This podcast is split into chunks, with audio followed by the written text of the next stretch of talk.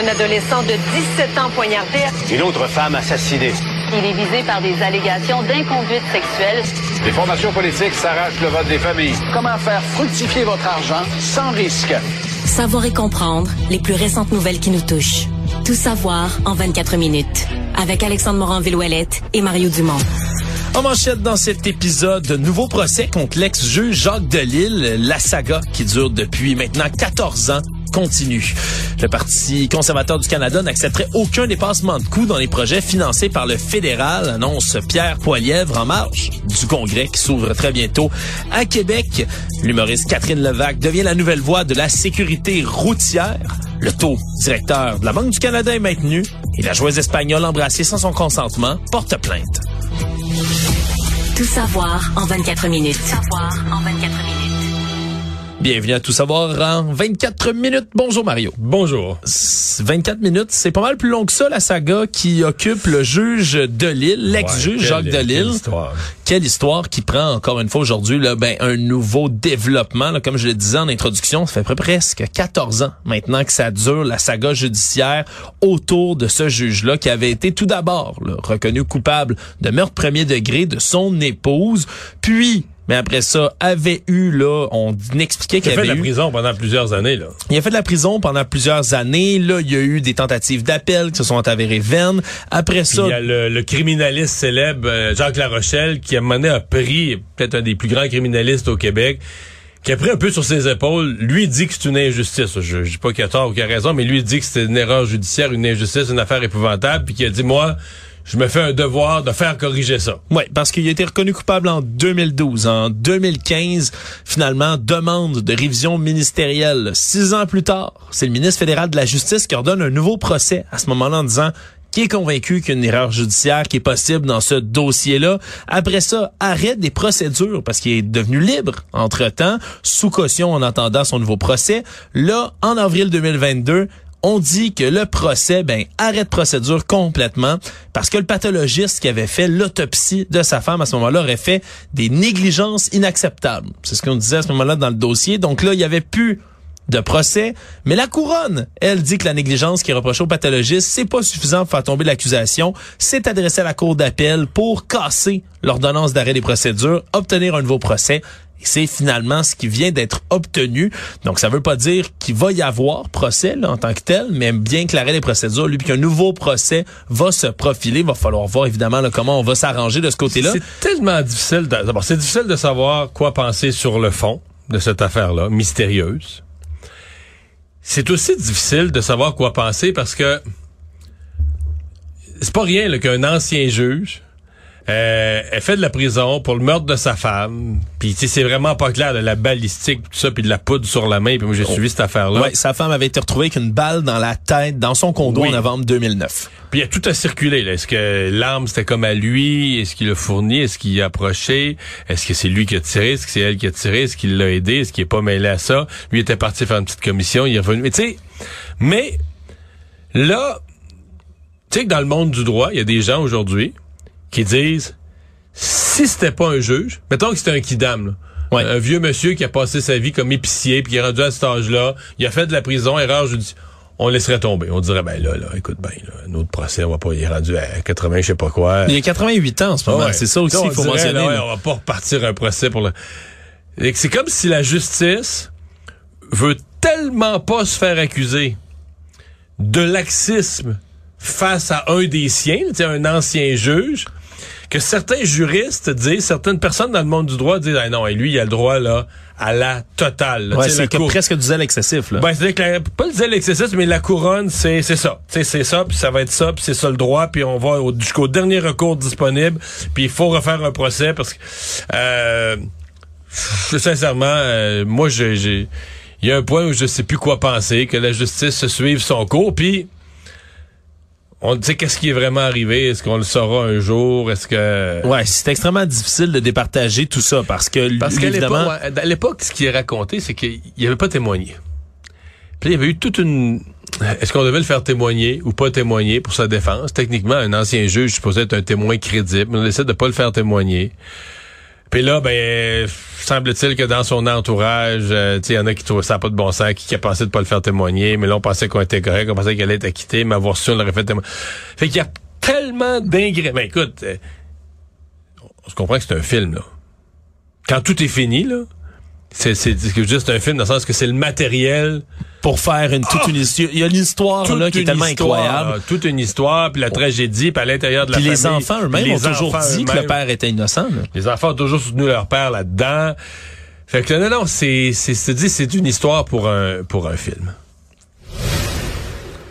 Le Parti conservateur du Canada va tenir son congrès dans la ville de Québec du 7 au 9 septembre prochain. Déjà, le chef conservateur Pierre Poilievre débarque en trompe dans la ville avec certaines annonces. Là. Il est venu mettre un peu de un peu de terre sur le projet de tramway de Québec sans jamais le nommer ni le viser. Mais comme c'est un projet qui dépasse déjà les coûts qui étaient proposés au départ, ben on s'entend qu'il se retrouve dans la ligne de mire du chef conservateur qui a Parce annoncé. qu'il a comme fait une annonce, on pourrait dire une de ses premières annonces en matière de de quelle façon moi je vais dépenser moins que Justin Trudeau. Parce qu'il dit toujours je vais dépenser moins que Justin Trudeau. Mais c'en est une qui va faire réagir. Oui, il a promis que si on investissait de l'argent du fédéral, donc comme ça arrive très très souvent dans toutes sortes de projets, et qu'il y a des dépassements de coûts, mais que ceux-là seront jamais épongés par le gouvernement fédéral. Pas d'exception, là, on ne devrait pas payer les dépassements de coûts fédéral zéro. C'est ce que dit Monsieur Poilievre plutôt aujourd'hui pour des projets, et je le cite, pour des projets mal gérés par des politiciens incompétents. C'est les mots qu'il a utilisés quand même. J'imagine là qui fait référence à certains bureaucrates ou la bureaucratie qui vient tanner sur un peu là, les nerfs de, de quelques Canadiens et Canadiennes au pays. Et donc, ben une première mesure comme ça pour expliquer comment il va réduire les coûts. Puis quand je parle du tramway de Québec, ben, c'est parce que Ottawa assume 40 du, pro- du coût du projet. Projet qui, en ce moment, là, devrait dépasser les 4 milliards de dollars alors qu'il était, estimé à 3,3 au départ. Ouais, 3, po- ben, 3.3, 3.5, 3.6 ensuite, mais le 4, là, on dit que ça va dépasser le 4, mais ça va peut-être dépasser le 5. puis il y en a Mais tu, qui- tu- presque, il y a tellement de projets d'infrastructure Euh, mais là, qui dépassent ça va les dépasser le 6. Ben, c'est qu'il a dépassé les coûts, puis il a carrément changé d'ordre de grandeur. Là, sortir complètement, ouais, sortir complètement du genre de cadre où t'étais. Mais euh, je comprends ce que dit Pierre Poilievre. Je comprends qu'on y mettre un... Il y, a- y a de la bulle. Puis je pense qu'à un moment donné, on se dit, ben là, les, les villes, mettons, ils sous-estiment la valeur des projets pour les faire approuver. Puis ensuite, ils donnent les vrais coûts. Puis tu te retrouves avec des dépassements de coûts. Mais de dire que le fédéral aidera plus jamais personne dont les coûts dépassent, je serais curieux de voir, mettons, un projet de pont ou d'autoroute stratégique ou d'un port ou quelque chose qui est vraiment stratégique, là, en Alberta, dans un comté conservateur ou dans l'Ouest canadien, dans un comté conservateur, puis il y a une infrastructure stratégique vitale pour l'économie, puis il y a un dépassement de coûts, là. Puis le- la province a de la difficulté à assumer Est-ce les tue- Est-ce dépassements. qu'il tue le projet? Ouais, c'est sûr que c'est une question, c'est une question chargée. Non, non, non, ça, dire le principe. À moi, le dépassement de coûts, j'embarque plus là-dedans. Je pense que dans l'opinion publique, tu vas aller chercher un certain appui déjà. Ouais, on est de trop payer pour nos projets. ça, c'est ça. Mais quand tu l'appliques à un projet précis, puis tu dis OK, ah ben non, mais là nous on dépassement de coûts, on paye plus, là, fait qu'on devait faire un aéroport dans une petite ville en Alberta, projet coûte plus cher que prévu, bang, tu tires là, tu canardes le projet, fini. Ouais, puis qui est peut-être à ce moment-là qu'un dépassement de coûts, c'est parfois pendant le projet lui-même, pendant qu'on l'exécute, il, il est déjà à moitié construit, tu ouais, dis, hein, ouais, c'est, c'est une position plus facile à défendre en principe qu'à appliquer dans chacun des projets. Ouais, et donc Pierre Poilievre ben, va être euh, au Québec, va rester en capitale nationale ici pour euh, ben, vanter tous ses projets, faire également, bien sûr, ben, le congrès qui s'en vient dans quelques instants. Beaucoup de sujets qui sont sur la table pour les conservateurs, ça s'en vient. Mais chose certaine, c'est vraiment au Québec qu'on veut mettre le paquet, non seulement en installant le congrès là, mais aussi les publicités Mario qui circulent. Moi, la nouveauté, j'écoutais ce matin, il a fait un point de presse, Pierre Poilievre, c'en est humoristique à quel point il répète les mêmes phrases, les mêmes mots sur l'inflation, les déficits inflationnistes de Justin Trudeau. Tu sais, c'est comme une chanson apprise. Je faisais une blague ce matin à LCN, c'est comme l'arbre est dans ses feuilles. Là. toujours... Et là, il a ajouté un nouveau couplet. Le tu tu bloc. peux- le bloc québécois. C'est comme- Toute, toute, toute, toute la même histoire. Tu reconnais le refrain, les couplets, le refrain, puis il redit tous les jours dans toutes les conférences de presse, l'inflation, le coût de la vie, puis le logement. Puis là, oups, il vient faire son congrès à Québec depuis une semaine. il s'est mis à attaquer le bloc. Fait que c'est comme, c'est vraiment dire, OK, dans la chanson, là, elle est un petit peu plus longue. là. Il a il y a juste un petit, petit bout de plus. Ouais, il faudra parier que la chanson elle change dépendamment d'où Ouais. se trouve M. Poilievre. Mais sauf que là, euh, le bloc, par exemple, euh, je sais pas ce que ça va donner. Est-ce que le bloc va répliquer? Présentement, le chef du bloc, qui est François Blanchet, lui est en Catalogne parler d'indépendance. Parce que le bloc a quand même pas été si souvent attaqué ces dernières années. Là. Non, c'est si sûr. souvent, C'est et- ben, c'est sûr qu'on se battait beaucoup là, dans des circonscriptions peut-être plus de Toronto, entre autres, en Oui, Ontario. puis à l'échelle des- du Canada. des circonscriptions plus difficiles à aller euh, chercher. Euh, non, il y avait des batailles un peu partout ailleurs, mais là, ça a l'air que ça va se transposer au Québec, Mario, lorsque la campagne électorale arrivera, puis elle va arriver éventuellement. Ben ça, promet de jouer dur dans ce coin-ci. Actualité. Tout savoir en 24 minutes. Mais il n'y a pas que sur la scène politique fédérale, Mario, qu'on voulait faire un, petit coup d'éclat aujourd'hui.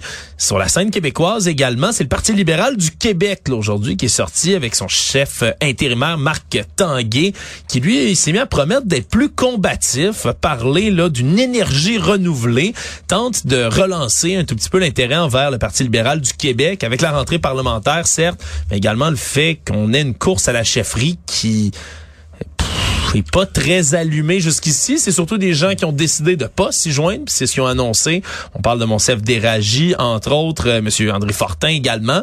Là, on aurait peut-être un candidat dans les cartons qui semble se profiler. C'est le député de Marguerite Bourgeois, Frédéric Beauchemin, Mario, qui pourrait être bientôt sur la Ouais. ligne de départ. Mais si on veut être positif, on peut dire ben là, euh, c'est un candidat qui, le, le chemin s'est ouvert devant lui. Si on veut être plus négatif, on peut dire ben là, il va, il va par défaut. Il y a personne d'autre. Le poste, la chaise est vide, et il va.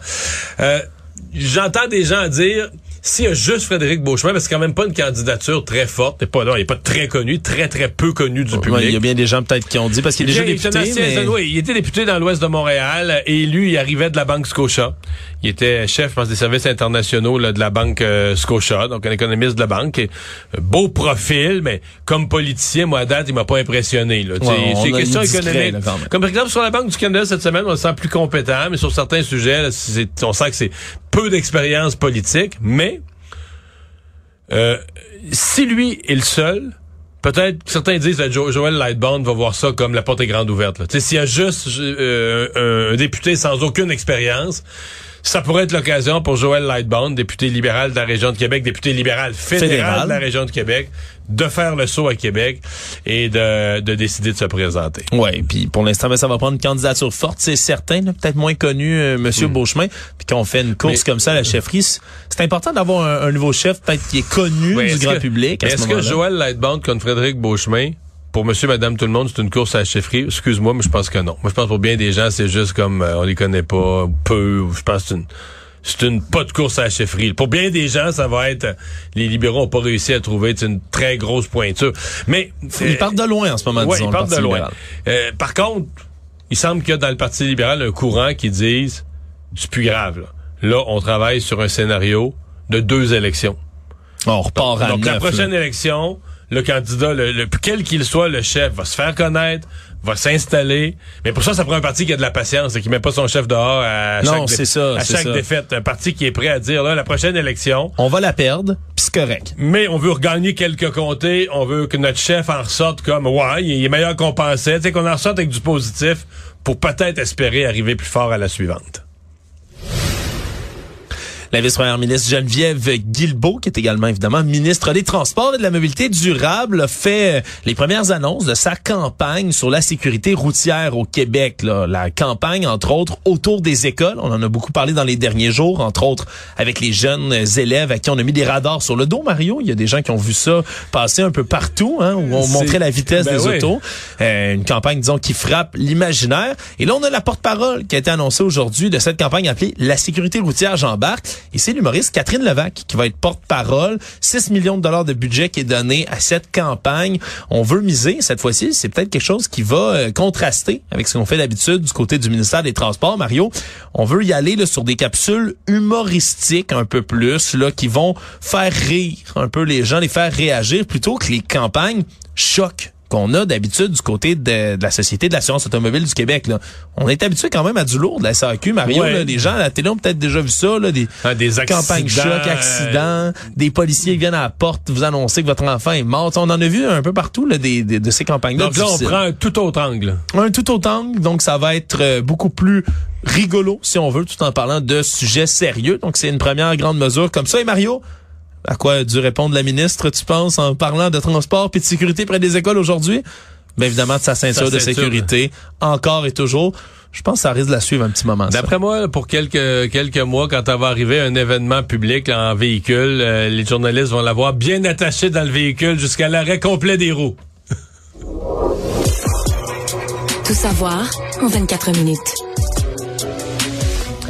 L'UPAC, ça faisait longtemps qu'on avait entendu parler d'eux, mais on procédait ce matin à une arrestation d'un ex-cadre du collège Lionel Groux à Sainte-Thérèse, Éric Boily, qui est l'ancien coordonnateur de la vie étudiante du Cégep, qui là fait face à des accusations de fraude et d'abus de confiance. C'est un homme, Mais il a euh, volé. Éric Boily. Il a pas volé de l'argent du cégep.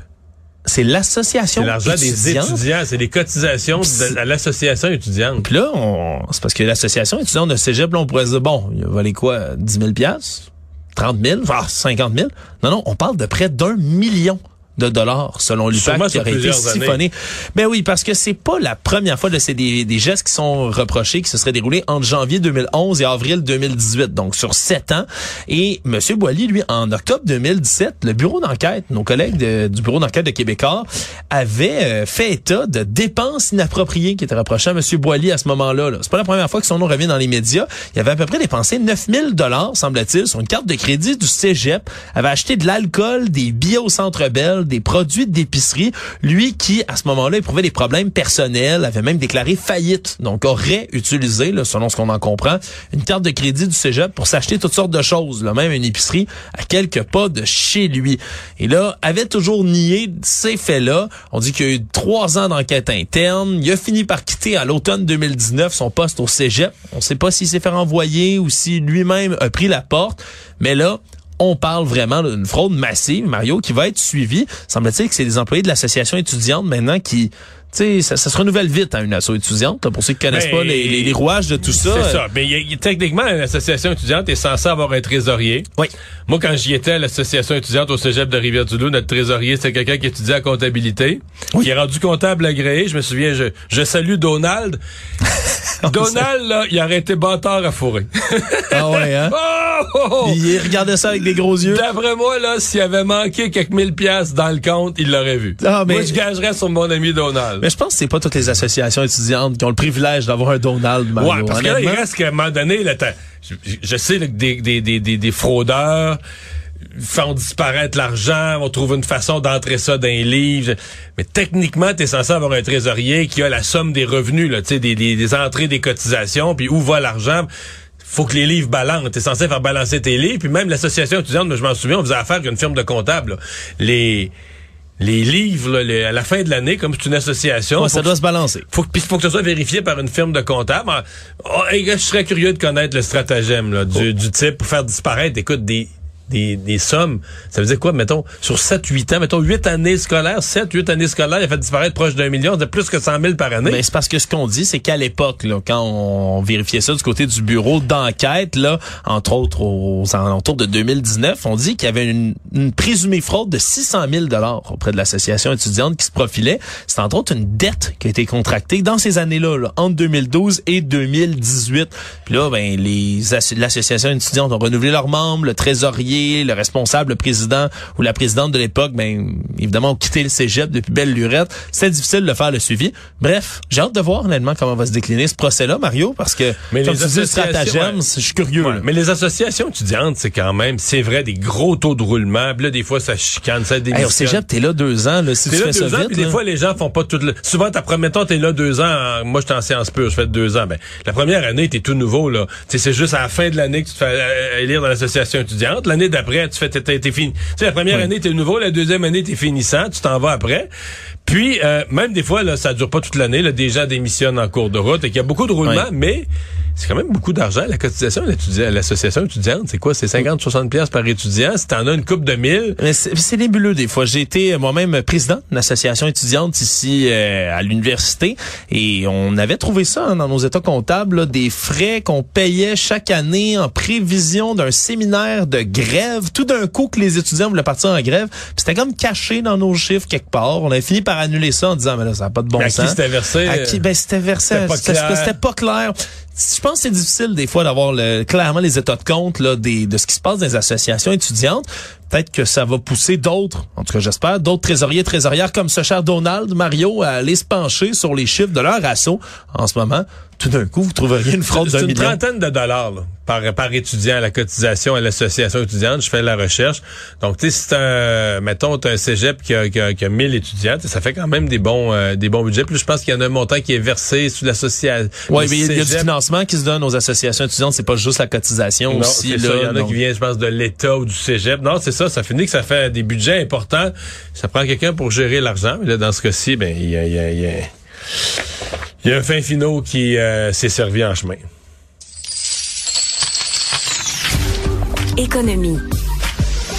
C'était la décision tant attendue aujourd'hui de la Banque du Canada qui a finalement décidé de maintenir son taux directeur à 5 Elle avait déjà augmenté là, deux reprises là, depuis le mois de juin, mais finalement on a affirmé que l'économie canadienne en ce moment est en train là, de rentrer dans une plus faible croissance qui va bien sûr, croissance, croissance négative au dernier trimestre. C'est plus que c'est plus faible certain, c'est négatif et particulièrement affecté au niveau des mises en chantier qui empire la crise du logement. Il y avait, il y avait plusieurs raisons pour la Banque du Canada de se calmer là, sur les hausses de taux. Ouais, puis c'était vraiment ce qui était là, dans, dans l'air sur la plupart des prédictions là, des économistes. On disait qu'on allait le maintenir. Maintenant, la prochaine question, Mario, ce sera mais qu'est-ce qu'on va faire au 25 octobre prochain? Ce sera la prochaine annonce concernant le taux directeur annoncé par la Banque du Canada semble-t-il qu'on s'éloignerait d'une nouvelle hausse, heureusement pour les euh, pour les consommateurs, les gens aussi qui ont une hypothèque à taux variable en priorité.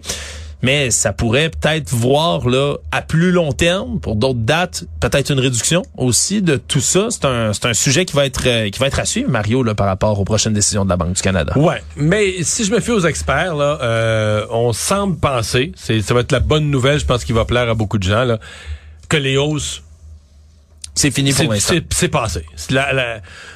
certains économistes disaient il reste peut-être une dernière fois d'ici Noël, mais là, l'idée se fait que c'est probablement fini.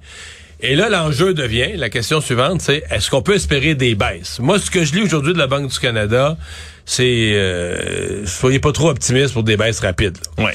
Euh, des baisses, ça pourrait être dans moi, je pense que scénario optimiste au printemps, été prochain, puis scénario peut-être plus réaliste, mettons dans un an, fin d'été, début d'automne prochain, à moins que, moins que l'inflation baisse par magie, mais là, au moment où on commence à espérer que l'inflation baisse plus, oups, le prix du baril de pétrole remonte à cause de l'Arabie saoudite, il y a toujours quelque chose là, euh, qui empêche les scénarios euh, optimistes. Mais à suivre, mais je pense que ça va quand même être bien reçu comme nouvelle par les gens qui ont une hypothèque aujourd'hui.